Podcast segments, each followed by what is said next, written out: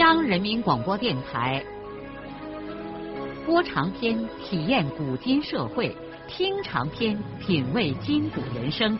让我们的故事传到千家万户，让每一位听众走进我们长篇联播的新天地。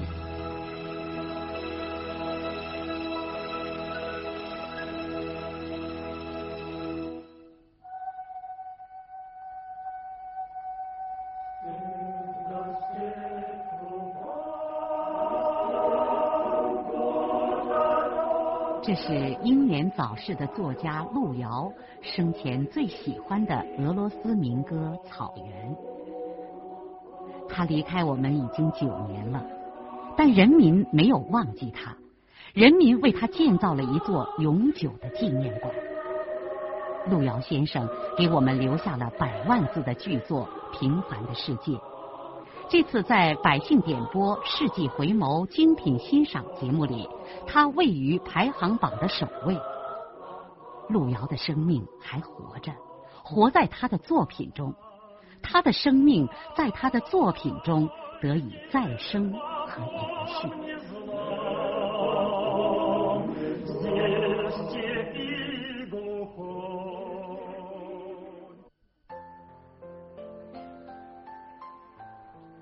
听众朋友，为了永远的思念，从今天起，我们就为大家安排荣获茅盾文学奖的、由中国文联出版社出版的长篇小说《平凡的世界》，作者路遥，由李野墨演播。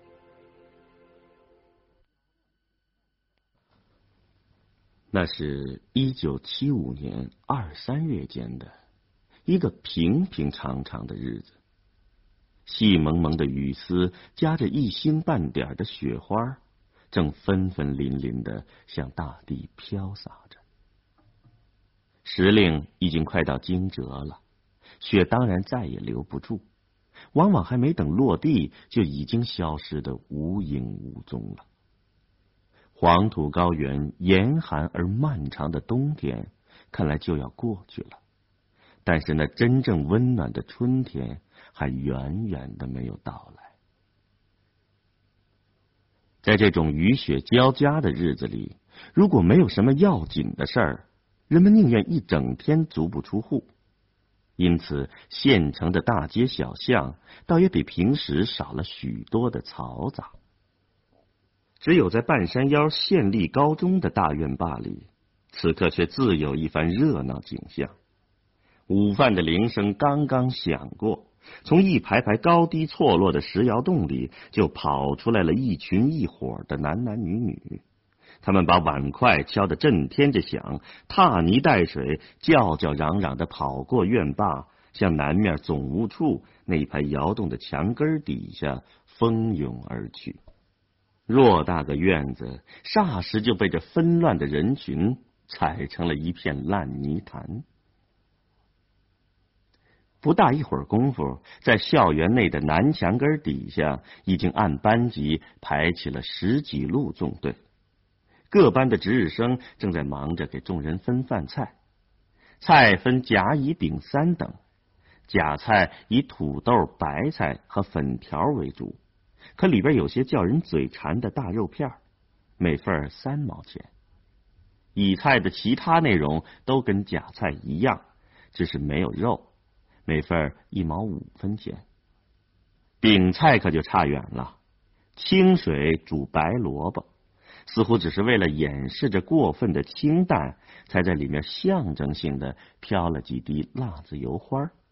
不过这菜价钱倒也很便宜，每份才五分钱。各班的假菜只是在小脸盆里盛了一点儿，看来吃得起肉菜的学生没有几个。饼菜也用小脸盆盛了一点儿，说明吃这种下等伙食的人也没有多少。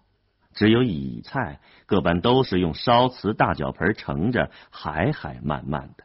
显然，大部分人都吃这种既不寒酸也不奢侈的菜。主食也分了三等：白面馍、玉米面馍、高粱面馍。白、黄、黑颜色就表明了一种差别。学生们戏称欧洲、亚洲、非洲。从排队的这一片黑压压的人群看来，他们大部分都来自农村，脸上和身上或多或少的都留有体力劳动的痕迹。除过个把人的衣装和他们的农民家长一样土气之外，这些已经被自己的父辈们看作是先生的人，穿戴都还算体面。在整个荒凉而贫瘠的黄土高原，一个县的县立高中就算是本县的最高学府了吧？可也无论如何盖不起一座餐厅。天好天坏，大家都是露天就餐。可是今天不行了，所有打了饭菜的人都用草帽或是胳膊肘护着碗。咧咧切切的穿过烂泥塘一样的院坝，跑回自己的宿舍去了。不大一会儿功夫，饭场上就稀稀拉拉的没有几个人了。大部分班级的值日生也都先后的走了。现在只有高一一班的值日生一个人留在空无人迹的饭场上。这是一位矮矮胖胖的女生。大概是小的时候得过小儿麻痹一类的病，留下了残疾，因此走起路来有点瘸。他面前的三个菜盆里已经没有了菜，馍筐里也只剩了四个焦黑的高粱面馍。他端着自己的饭菜，满脸不高兴的站在房檐下，显然是在等待最后一个姗姗来迟的人。我们可以想象，这必定是一个穷小子，因为他不仅吃着最差的主食，而且连五分钱一份的饼菜也买不起。雨中的雪花陡然间增多了，远远近近愈加变得模模糊糊的，城市寂静无声，隐隐约约的听见很远的地方。传来一声公鸡的啼鸣，给这灰蒙蒙的天地间平添了一丝睡梦般的阴郁。就在这个时候，在空旷的院坝的北头，走过来一个瘦高个的年轻人，他的胳膊窝里夹着一只碗，缩着脖子在泥地里蹒跚而行。小伙子的脸色黄瘦。而且两颊有点塌陷，更显得鼻子像希腊人一样又高又直。脸上看起来才刚刚褪掉少年人的稚气，显然由于营养不良，还没有焕发出他这种年龄所特有的那种青春的光彩。他撩开两条瘦长的腿，扑嗒扑嗒的踏着泥水走着。他也许就是那几个黑面膜的主人。看他那身可怜的穿戴，想必也只能吃这种伙食。你瞧吧，他那身衣服尽管式样剪裁的，勉强还能算上是一身学生装，可分明那是自家织出来的那种老土粗布，而且黑颜料染得很不均匀，给人一种肮肮脏脏的感觉。脚上的一双旧黄胶鞋已经没有了鞋带，凑合着系着两根白线绳，一只鞋帮上甚至还补着一块蓝布补丁。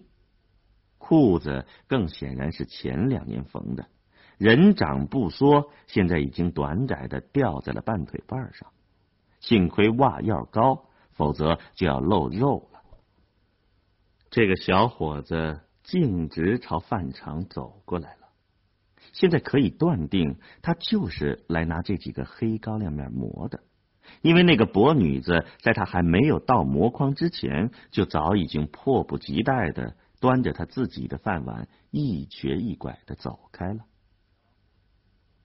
小伙子独个来到馍筐跟前儿，先是愣了一下，然后便弯下腰去拾了两个黑高粱面馍。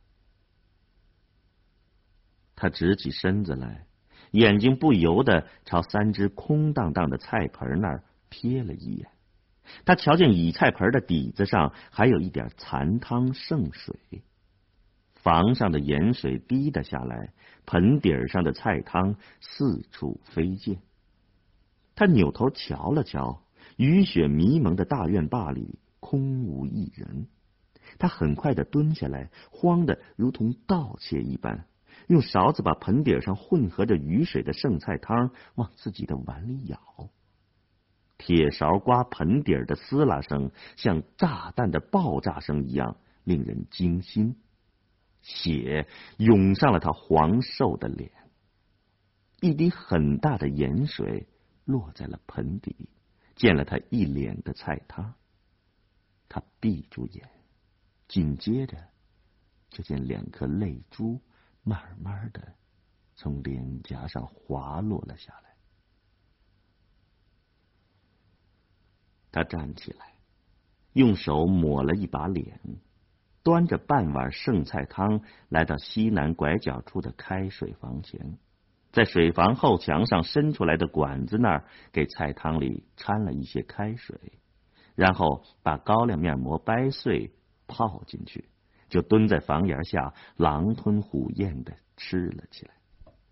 吃着吃着，他突然停止了咀嚼。他看到他来了。一位女生来到馍筐跟前儿把剩下的那另外两个黑面馍拿走了。小伙子望着他离去的穿着破衣裳的背影，愣了好一会儿。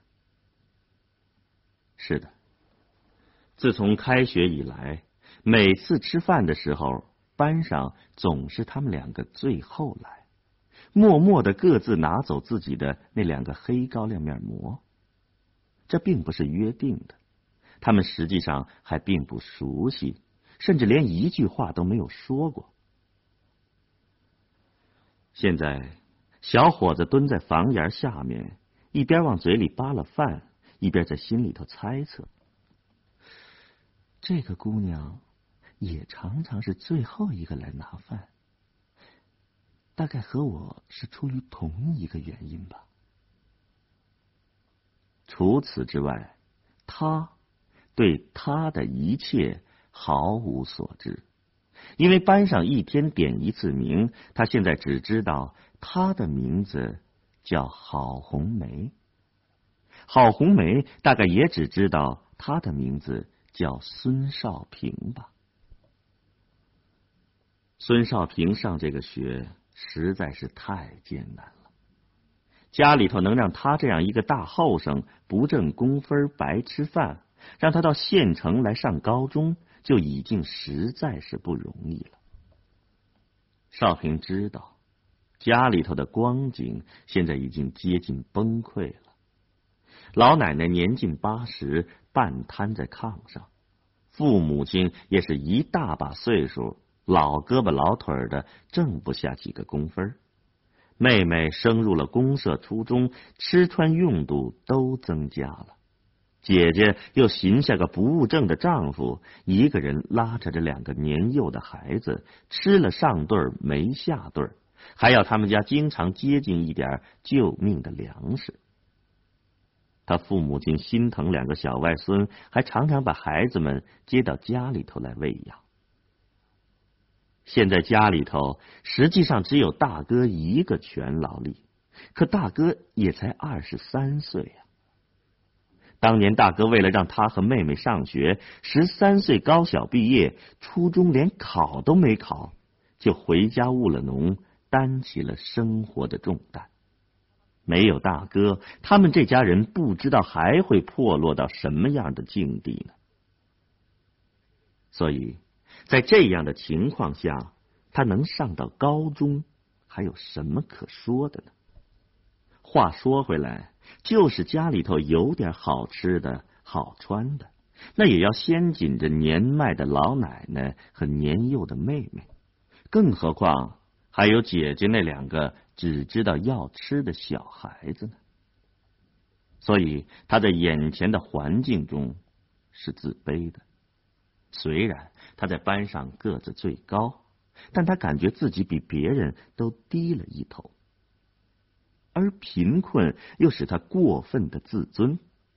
他常常感到别人在嘲笑他的寒酸，因此对一切家境好的学生，内心中有一种变态的对立情绪。就说现在吧，他对那个派头十足的班长顾养民就已经产生了一种强烈的反感情绪。每当他看见班长站在讲台上，穿戴的时髦笔挺。一边优雅的点着名，一边扬起手腕看表的那副神态的时候，一种无名的怒火就在他胸膛里燃烧起来，压也压不住。每次点名的时候，点到谁，谁就答个到。有一次点到他的时候，他故意没有应声，班长瞪了他一眼，又喊了一声他的名字，他还是没有吭声。如果是在初中，这种情况说不定立即就会引起一场暴力性的冲突。大概是因为大家刚刚升入高中，互相不摸情况，班长对于他这种侮辱性的轻蔑采取了克制的态度，接着去点别人的名了。点完名散场之后，少平和他们村的金波一块走出教室。金波喜眉笑脸的对他悄悄的伸出一个大拇指，说：“好。”我担心这小子要和我打架，这小子敢！金波瞪起一双大花眼睛，拳头在空中晃了晃。金波和少平同龄，可个子却比少平矮了一个头。金波皮肤白皙，眉清目秀。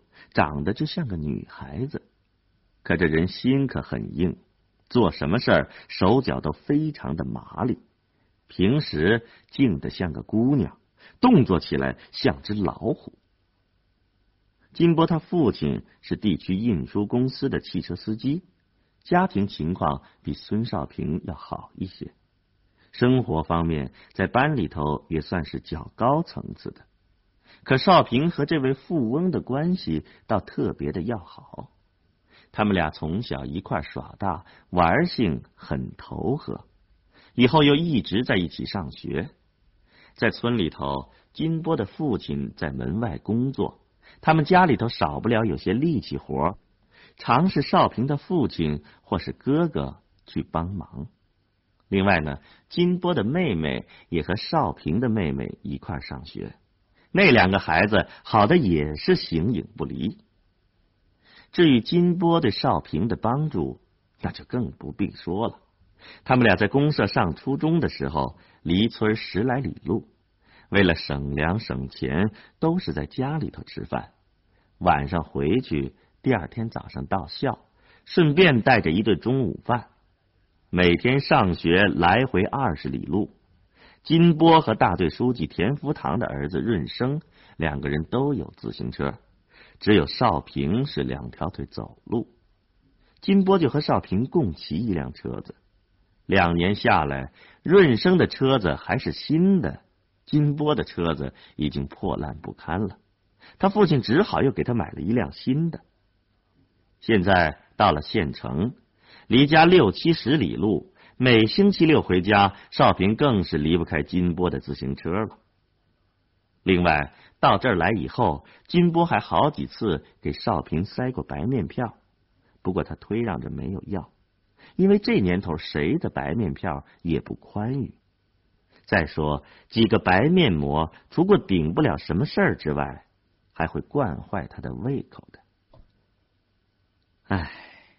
尽管上这学是如此的艰难，但是孙少平的内心深处还是有一种说不出来的高兴滋味。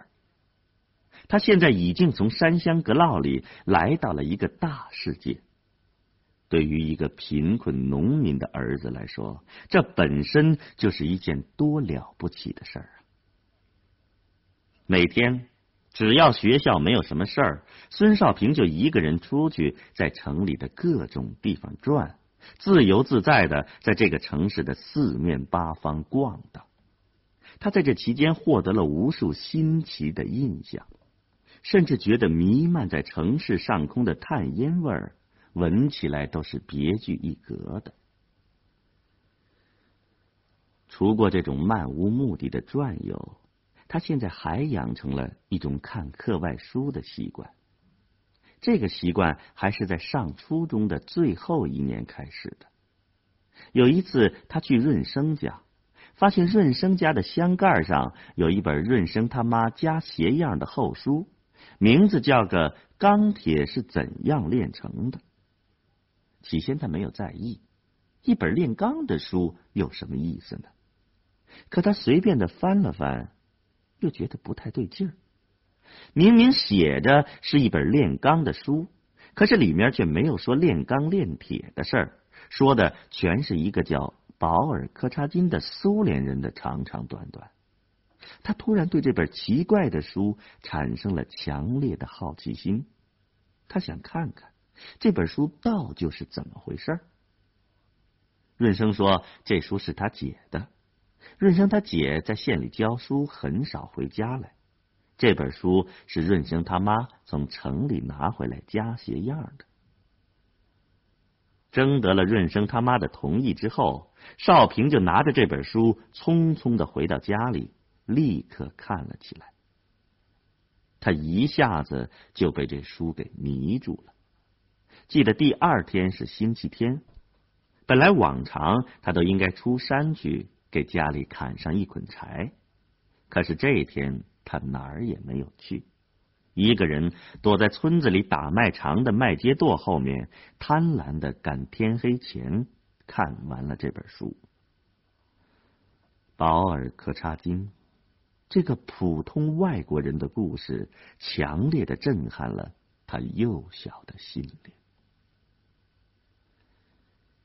天黑严了之后，他还没有回家。一个人呆呆的坐在河床边上，望着满天的星星，听着小河朗朗的流水声，陷入了一种说不清楚的思绪之中。那思绪散乱而漂浮，却又幽深而莫测。就在这一天，他忘记了吃饭，也没有听见家人呼叫他的声音。他忘记了周围的一切，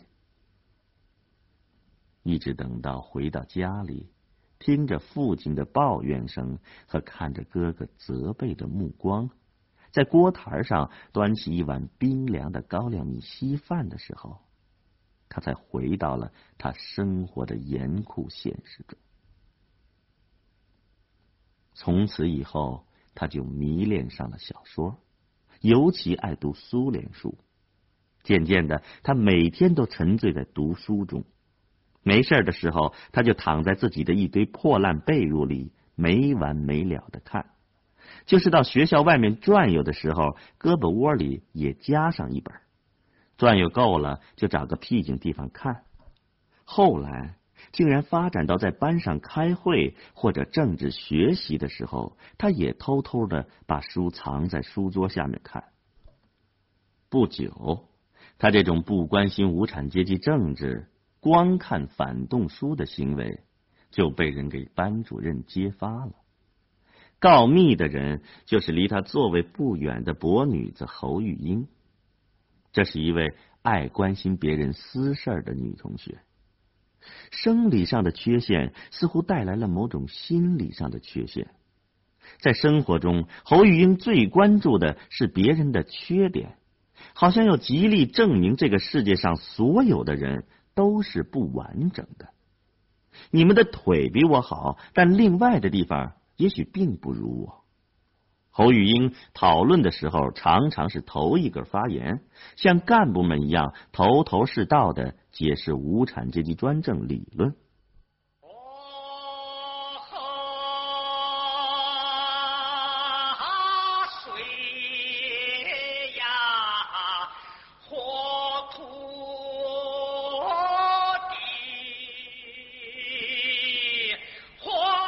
的长篇小说《平凡的世界》今天就播送到这里。您听了以后有什么感想、体会和建议？欢迎来信告诉我们。来信请寄中央人民广播电台听众工作部，邮政编码幺零零八六六。请明天继续收听。节目编辑叶咏梅。